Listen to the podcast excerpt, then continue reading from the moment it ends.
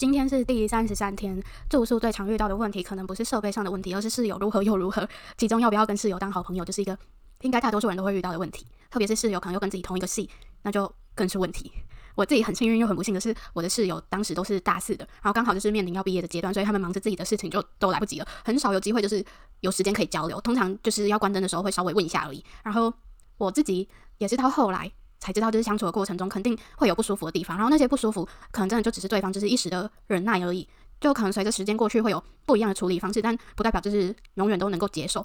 然后做了一年下来，我真的觉得就是不是所有人都只能当朋友，就是不有不是只有当朋友这个选项，就当室友，我觉得也没有什么不好，就是随着退宿就结束这一段关系也还蛮不错的，就真的觉得这住宿舍真的就是求一个睡得安稳，然后不要遇到那种生活习惯很糟糕的，就已经算是很好了。